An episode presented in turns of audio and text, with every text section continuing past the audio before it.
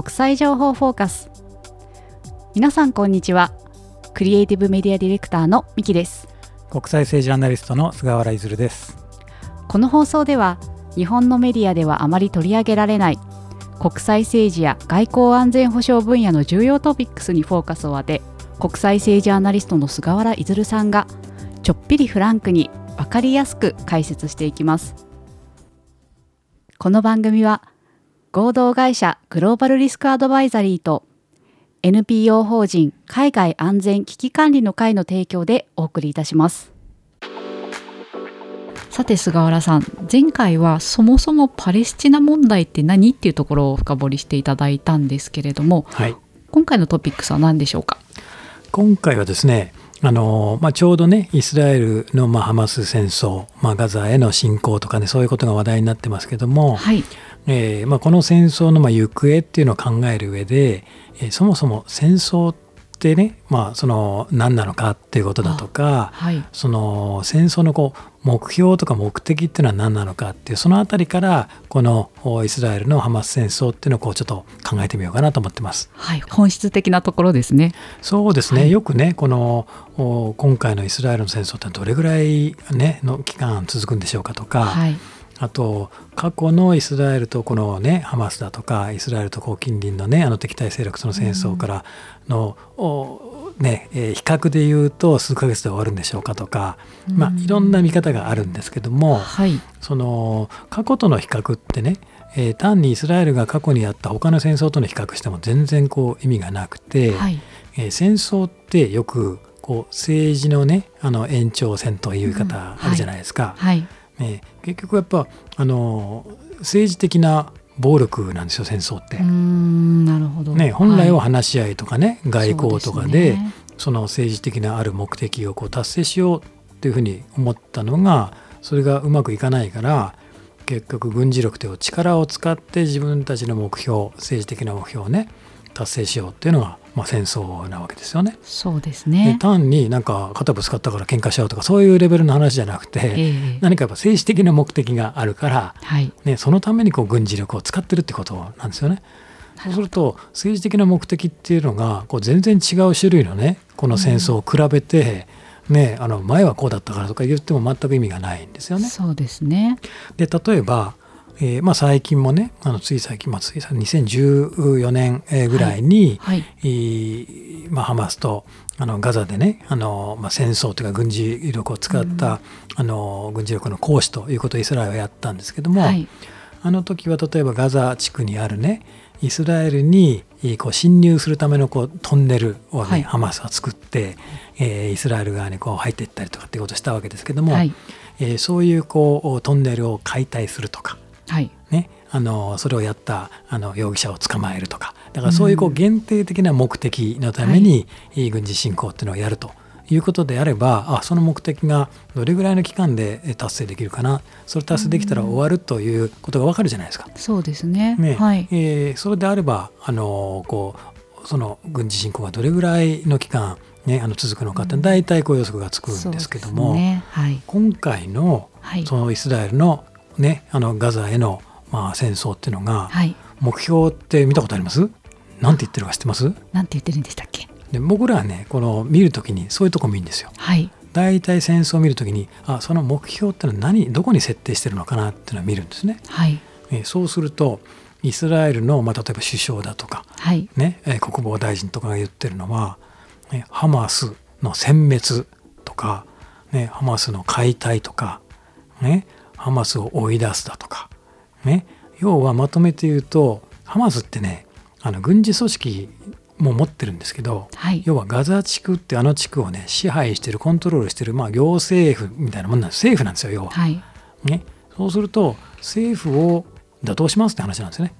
なるほど、ね、だからガザ地区のレジームチェンジが目標なんですよ。すごく大きな目標です、ね、大きな目標ですね。なんか特定の例えば人質を取られたから、うん、その人質を解放しますとか、はい、ね、そういうなんかこれをテロをやった犯人を捕まえるとかそういう話じゃないんですよ。なるほどですね。ねと考えるとえどれだけそれ時間いるのって話になると思いません？ますよね。ねで例えば、うんとちょっと昔になりますけど、はい湾岸戦争ってあったでしょ？はい。1991年にはい。当時のねブッシュ大統領ブッシュのお父さんの方の大統領がうん。行った湾岸戦争っていうのは、はい。イラクがクウェートに侵攻したんですね。はい。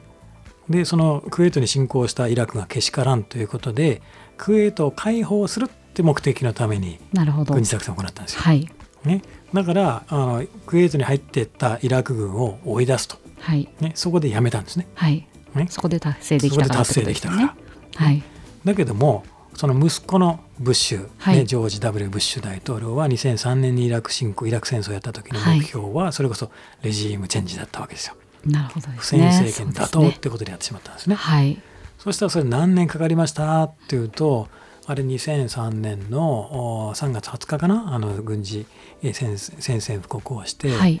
それで結局米軍を撤収したのは2011年の12月うだったから、もうすごい長いこと長かったですね。時間かかったってことなんですよね。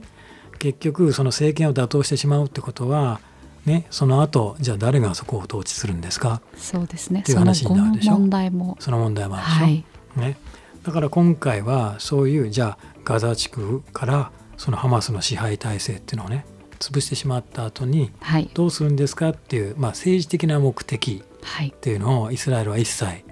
あの発表してないんですよ。なるほど。ちなみにどう、うん。そのあたりはどう考えてるんですどうか、考えてるんでしょうかね。ね新しい政府を作るんだっていうことは一部国防大臣が言ったりしてるんですね。はい。でもじゃあどうするの？っていうことはこう言ってないんですよ。なるほど。まだ明確じゃない。明確にしてない。はい、ね、だから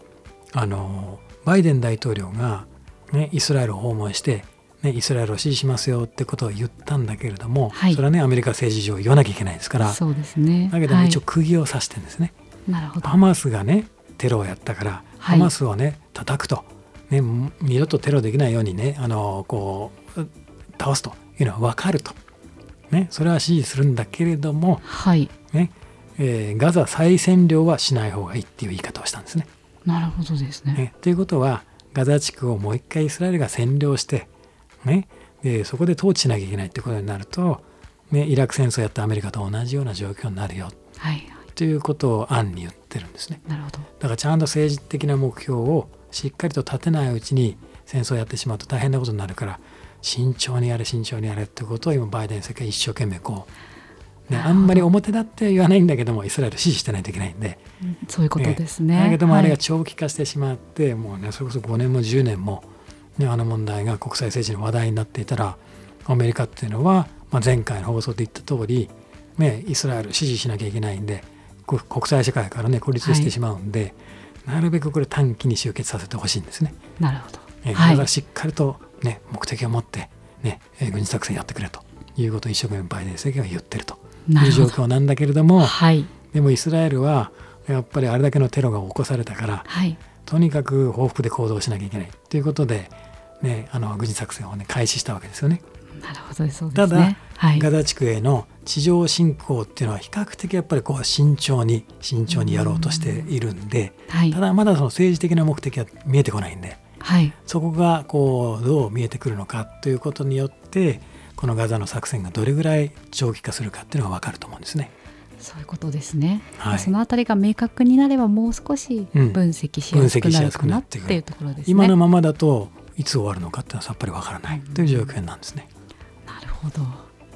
ちなみになんですけれどもはい、長期化した場合ってどういう、まあ、広がりがあるとか、うんどういうシナリオが考えられるんですかね。はい、あそうですね。ええ、その重要な点ですよね。で、あのハマスっていうのはね、はい。あの解体をするんだ、打倒するんだっていうのがイスラエルはこうそれは目標として明確に挙げてるんですよ。はい。ね、でもハマスを解体されてしまうと困る人たちもいるわけですよね。なるほど。はい、ね。これ今回はまあ詳しく触れていないんですけども、はい。まあ、よくメディアでもねイランが支援してるなんていう言い方をしますよね。ですね。はい。でイランはハマスを支援してきたんですよずっと。はい。で同じようにイランが支援をしている勢力っていうのがレバノンのねよくヒズボラーなんていうのもねよくメディアに出てきていると思うんだけども、えーそういう勢力もイランがずっと支援してて、ね、だから自分たちが支援している勢力がやっぱり完全にねイスラエルにやられてしまうってことはやっぱりこうここは防がなきゃいけないって思う可能性があるわけですよ。なるほど、はい、そうするとハマスがね本当に決定的にイスラエルにやられちゃうなんていう状況に追い込まれたらもしかするとやっぱりレバノンにいるヒズボラっていうのがね、はい、イスラエルに対して今もねちょこちょこちょっかいを出してるんだけれども、はい。本格的にそことの戦争に発展してしまうという可能性はあるんですよね。なるほどですね。でそうするとヒズボラだけで済むのか。でそのバックにいるイランとはなんてことも考えて考えられないことはないので、はい、だからアメリカは一生懸命イランに対してヒズボラがねこのイスラエルとハマスの戦争に参戦しないようにってことですごく今圧力をかけていますね。もしヒズボラが手を出してきたら我々も入るぞみたいなことをアメリカはイランに脅しをかけて、えー、この紛争が広がらないようにって今抑えようとしてるんですけども、はい、一歩間違えると本当にレバノンまで巻き込みシリアまで巻き込み下手をするとイランとの対決まで広がってしまう可能性はあるということなんですよね。なるほどそういう可能性もあるということですね。うん、はい非常にまあ危険なまあ状況が続くということは間違いないですね。菅原さん今日もありがとうございました。はいありがとうございました。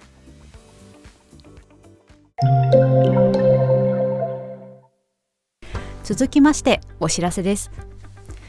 菅原さんが学校長を務められている国際政治外交安全保障専門のオンラインアカデミーオアシスでは随時会員を募集しています。菅原さんこのオアシスの活動についても教えてください。はい。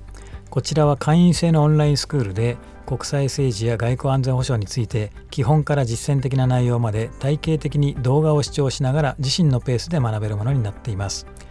この分野のプロフェッショナルの講師たちを集めた質の高い講義を提供していますのでぜひたくさんの方々に受講していただいてニュースの背景がわかるだけではなく自分自身で情報を分析していただいて国際政治や外交安全保障情勢を分析できる能力を身につけていただきたいというふうに思っています。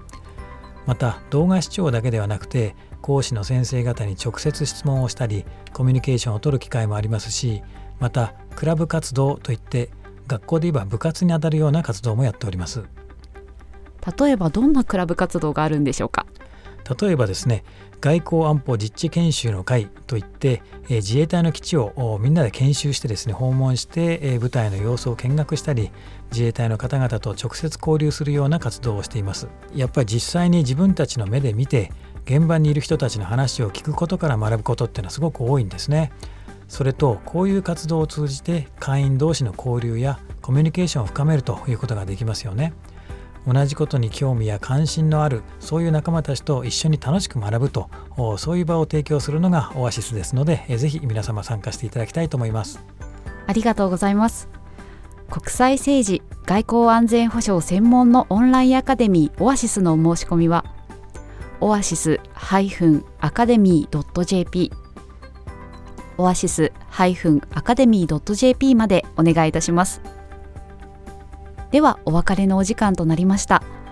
菅原さん本日も盛りだくさんのお話どうもありがとうございました。ありがとうございました。